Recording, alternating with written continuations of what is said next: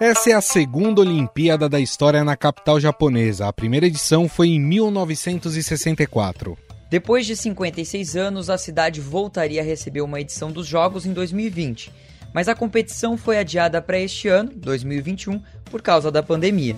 A metrópole já estava preparada para os Jogos há alguns anos. Mais da metade das 41 instalações esportivas dos Jogos estavam prontas antes de Tóquio ser escolhida como sede das Olimpíadas em 2013.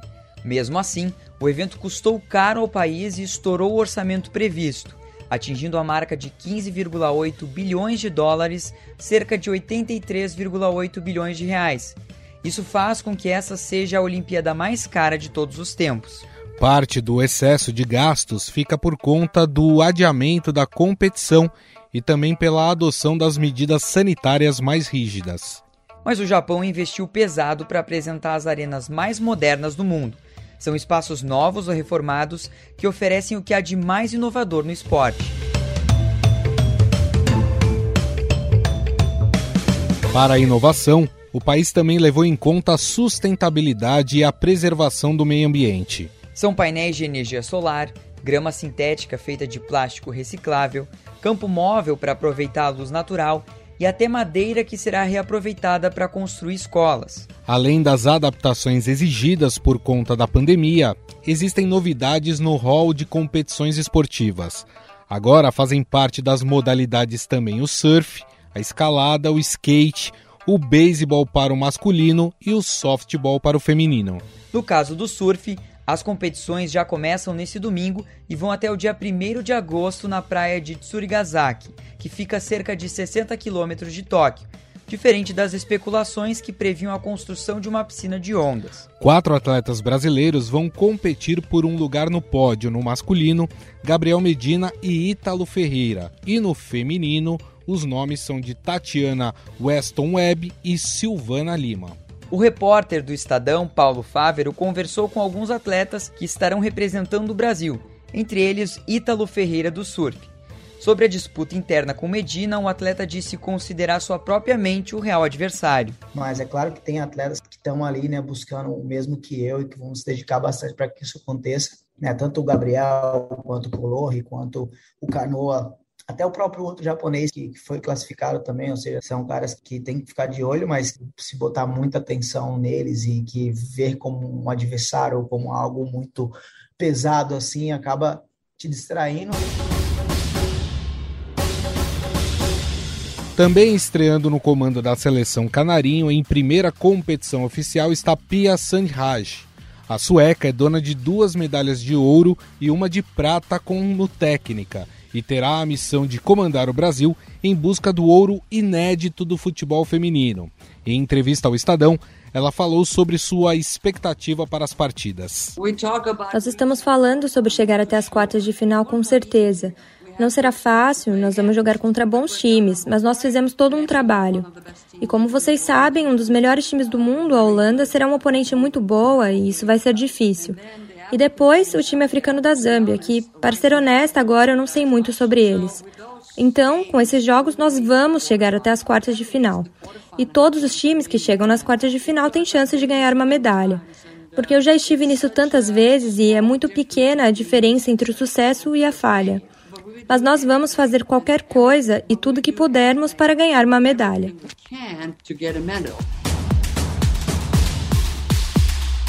Uma das veteranas das Olimpíadas está indo para sua sétima edição dos Jogos. É atleta do ciclismo mountain bike Jaqueline Mourão. Com essa participação, ela se iguala em número de vezes em uma Olimpíada a atletas como Robert Scheid da vela, Formiga da seleção feminina de futebol e Rodrigo Pessoa do hipismo saltos.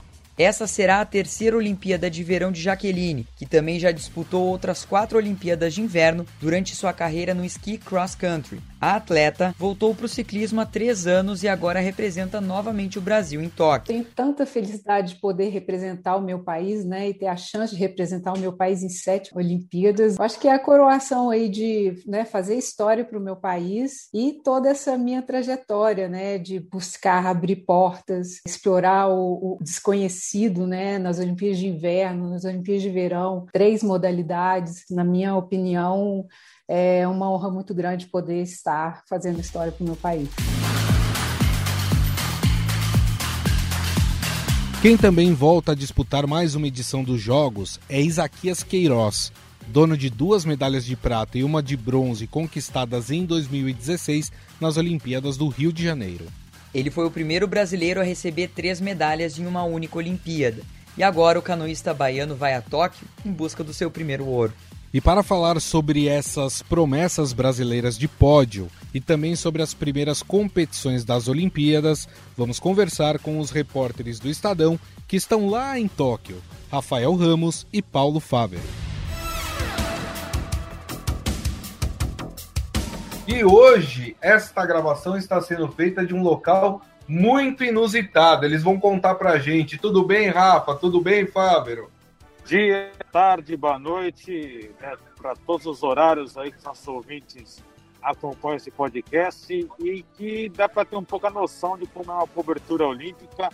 É, nesse momento, por exemplo, eu estou dentro de um ônibus deslocando de uma arena para outra essa cobertura frenética dos Jogos Olímpicos de Tóquio. O Fávero também, né?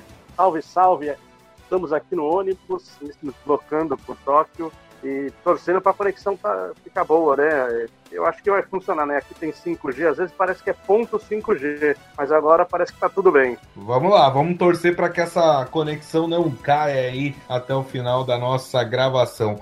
O Rafael, ele está voltando do estádio onde ocorreu a vitória da seleção masculina de futebol na sua estreia nas Olimpíadas, nos Jogos Olímpicos de Tóquio. O Brasil meteu 4 a 2 na Alemanha, reeditando a final da última Olimpíada, né, que aconteceu exatamente aqui no Brasil. Não é isso, Rafa? Exatamente. É, e o Brasil inicia essa primeira semana da Olimpíada bem no futebol, né? Primeiro feminino goleou por 5 a 0 a China e agora o masculino ganhou por 4 a 2 da Alemanha uma experiência muito curiosa no estádio de Yokohama, aqui no Japão, que o estádio estava completamente vazio, né? lembrando que está proibida a presença de torcedores durante os Jogos Olímpicos. Eu estive nesse mesmo estádio em 2012 para acompanhar o Mundial de Clubes do Corinthians, quando tinham mais de 30 mil corintianos fazendo a festa ali para comemorar é, o gol do Paulo Guerreiro, que garantiu o título do Corinthians. E voltar a esse estádio agora e vê-lo completamente vazio foi uma experiência, eu diria, inusitada para quem acompanha eventos esportivos. É isso aí. E queria a impressão de vocês, Rafael, Paulo, sobre essa estreia do Brasil, tanto no futebol masculino, mas também no futebol feminino. Foram duas belas vitórias, duas goleadas. No feminino, o Brasil ganhou de 5 a 0 da China na sua estreia e a seleção masculina venceu a Alemanha, como eu disse, por 4 a 2. Eu acho que é importante destacar que o, o futebol feminino do Brasil evoluiu bastante com a chegada da técnica Pia Sundhage, uma técnica sueca, né, bicampeã olímpica e que tem tudo para fazer o Brasil elevar de patamar no futebol. Além de ter esse, esse time sólido, ela apontou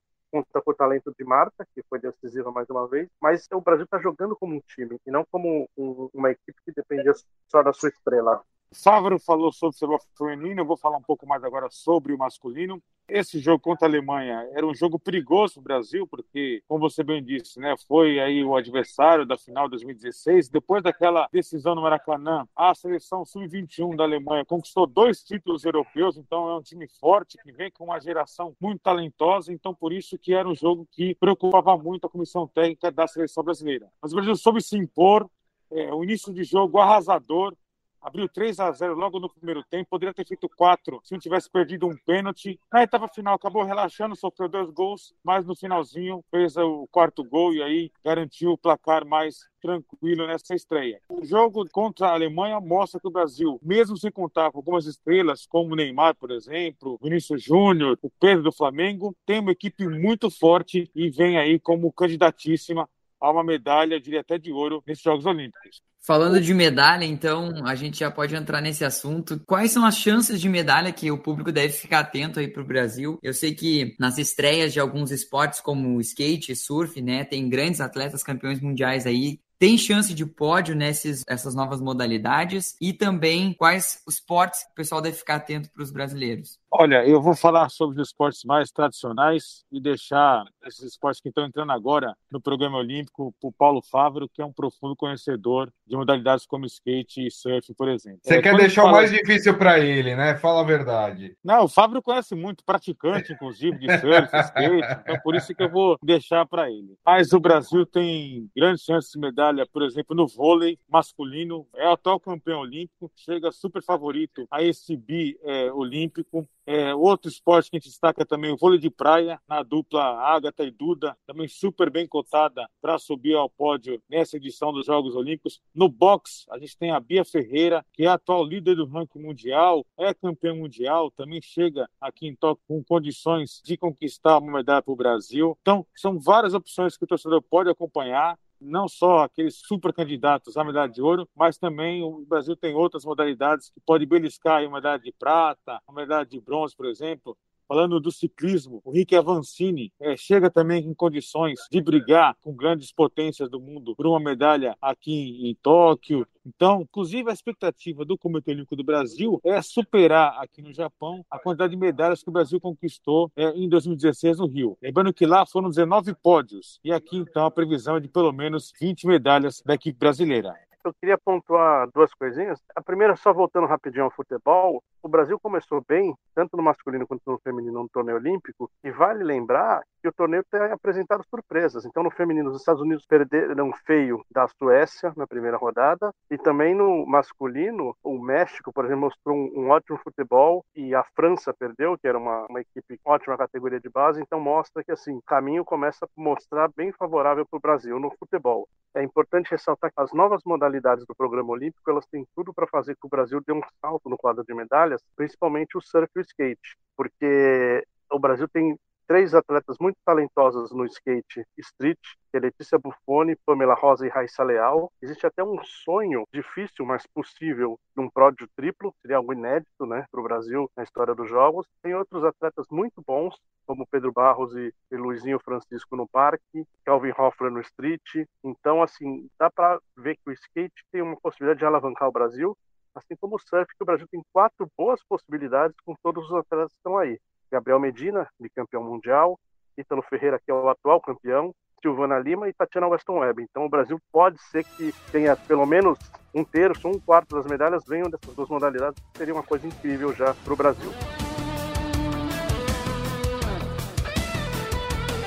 É, eu acho importante também a gente frisar, né? O Rafa falou de alguns esportes coletivos que o Brasil é muito forte, o vôlei masculino, o próprio futebol, tanto masculino como feminino, que a gente está falando aqui, também que estrearam bem e que foram bem também. Tem algumas outras modalidades que o Brasil já é tradicional nos Jogos Olímpicos, né? Já é uma tradição do Brasil conquistar uma medalha. Por exemplo, a vela. A gente tem as meninas, a Martine Grael e a Karina Kunze, que foram ouro no Rio de Janeiro vão disputar de novo as Olimpíadas, grandes chances de medalha também. Tem essa do boxe, né, que vocês chegaram até a comentar, a Beatriz Ferreira, que é uma excelente boxeadora e pode sim trazer uma medalha de ouro para o Brasil claro, o Isaquias Queiroz na canoagem, né? Isaquias que, que evoluiu muito, principalmente do Rio de Janeiro para cá, né, turma? Acho que dá pra gente pontuar esses como as principais esperanças de medalha de ouro ou de pódio, pelo menos, no Brasil, né? Sim, com certeza. É, são atletas que chegam super credenciados aqui em Tóquio e eu acrescentaria ainda nessa lista o pessoal do judô. Judô é um esporte que historicamente é, costuma trazer muitas medalhas é, para o Brasil e também a ginástica. A gente tem aqui em Tóquio o Arthur Nori, é, que ganhou medalha no Rio, ganhou medalha em Mundial, chega aí também bem cotado para subir no pódio, e o Arthur Zanetti, que busca sua terceira medalha em Jogos Olímpicos. Lembrando que ele foi ouro em Londres, prata no Rio e agora busca mais um pódio aqui em Tóquio. Então, a ginástica também é uma força da delegação brasileira. E o Rafael falou um ponto importante sobre a ginástica. Teve um tênis de pódio aqui da ginástica feminina e a Rebeca Andrade deu um show. Olha, pode ficar ligado nessa menina que ela tem tem tudo para sair gigante dessa Olimpíada. Não vai sair gigante como a Simone Biles, que é um fenômeno, a melhor do mundo, mas a Rebeca Andrade está fazendo coisas incríveis na ginástica e tem tudo para conquistar alguma medalha, talvez às vezes mais de uma até. Tamanho talento que ela está apresentando e os movimentos precisos que ela tem feito. Perfeito. É, e hoje nós tivemos a cerimônia de abertura das Olimpíadas, né? E que marca aí o pontapé inicial dos Jogos Olímpicos, que na verdade começa muito antes da cerimônia de abertura. E logo após a cerimônia de abertura, a gente tem aí um monte de modalidades já sendo disputadas. Agora as Olimpíadas de fato ficam frenéticas, né? A gente já vai ter judô, handebol, vôlei de praia, vôlei de quadra também. Quer dizer, agora, a partir de agora até o final dos Jogos Olímpicos, né, turma, é uma competição atrás da outra, né? É, lembrando que o programa olímpico, ele divide no início dos Jogos as provas de natação, que é considerado esporte nobre, né? E a última semana é reservada para as provas de atletismo. Inclusive, a maratona é a prova que encerra a Olimpíada. Então, é, tem essa divisão desses dois esportes é, nobres é, da Olimpíada, mas é, toda a programação é recheada de grandes eventos. É, e, como eu disse, como o Brasil tem chance de conquistar até 20 medalhas, é possível que o torcedor brasileiro acompanhe todos os dias um brasileiro no pódio. E é justamente o que você falou, Gustavo. É, agora não para mais. Quem conseguiu dormir um pouco e quer curtir a Olimpíada agora é madrugada dentro, é, com competições de tudo quanto é tipo, com eventos que tem brasileiro, eventos que não tem brasileiro. E neste sábado, por exemplo, duas possibilidades do Brasil é, de medalha são o Felipe Vu, do tiro esportivo, é, lembrando que ele foi medalhista de prata nos Jogos do Rio, foi até uma surpresa na época. Depois do Rio, ele não conseguiu mais ter tantos resultados, teve dificuldades com patrocínio, e ele conseguiu conquistou a vaga de forma até inesperada, já estava dando como fora dos Jogos de Tóquio, veio adiamento e ele conseguiu a vaga, mas é um vice-campeão olímpico, então não dá para descartar um atleta com essas condições. E também na esgrima, a Nathalie Monhaus, que é campeã mundial, né, e, e vai disputar sua prova vamos ficar de olho, né? Quem sabe? Assim, é, a esgrima é muito equilibrada, as lutas são decididas em detalhes por uma diferença mínima de pontos, mas ela já provou que foi a melhor do mundo e, e tem condições totais também de surpreender chegar ao pódio e a gente fica fazendo esse bolão, né? Quem vai pegar a primeira medalha do Brasil nos Jogos de Tóquio? E tem uh, o retorno do futebol já agora nesse fim de semana também, né? Sábado e domingo tem sábado feminino e domingo masculino, isso? Isso. Sábado o Brasil no feminino joga contra a Holanda, é uma partida importante porque a Holanda fez uma boa Copa do Mundo, tem uma seleção muito forte, ganhou na primeira rodada de 10 a 3 da Zâmbia, né, uma equipe mais frágil. Então é um, é um jogo define praticamente quem vai ficar na primeira colocação do grupo. E para o Brasil também é uma forma de medir forças com uma seleção que é uma das potências do torneio. E a sua expectativa, Rafa, aí também, natação esse fim de semana é o que vai deixar o torcedor brasileiro mais ligado? É, natação como eu disse, é considerado esporte nobre dentro do programa olímpico. Esse ano, é, o Michael Phelps é, não estará nas piscinas aqui da Olimpíada, né? Inclusive, há uma grande expectativa de quem pode assumir esse trono deixado pelo Michael Phelps. É, a equipe americana vem com vários garotos, uma geração é, renovada, muito talentosa, mas é, ninguém com potencial para conquistar tantas medalhas como o Phelps conquistou.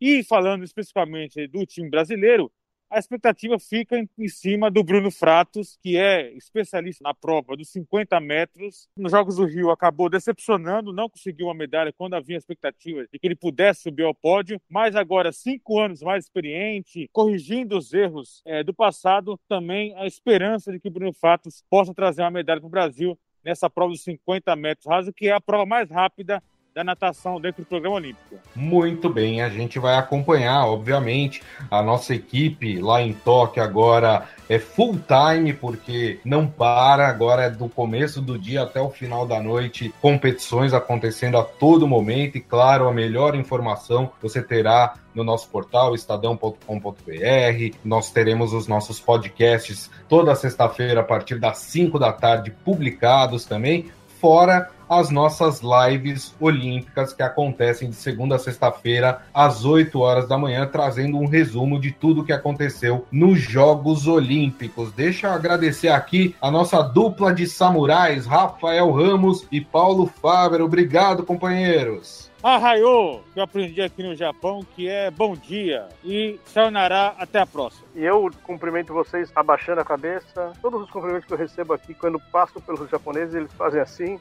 Eu estou aprendendo também a cumprimentar assim, com um distanciamento social, um sinal de respeito a vocês também. Um abraço. Jefferson, companheiro, até a próxima. Até a próxima. Valeu, pessoal. É isso aí. Então, encontro marcado, hein, turma? Na próxima sexta-feira, 5 da tarde, mais um podcast aqui sobre os Jogos Olímpicos, com informações para vocês, com a nossa equipe lá em Tóquio. Grande abraço a todos.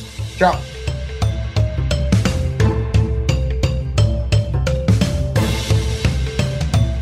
Esta edição olímpica do Estadão Notícias vai ficando por aqui. Contou com a apresentação de Jefferson Perleberg e de Gustavo Lopes.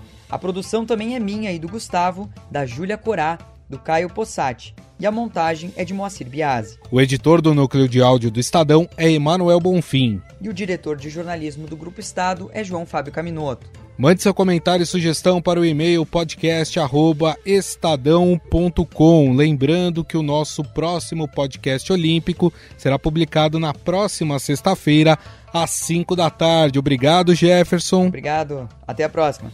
E obrigado a você que nos escutou até agora.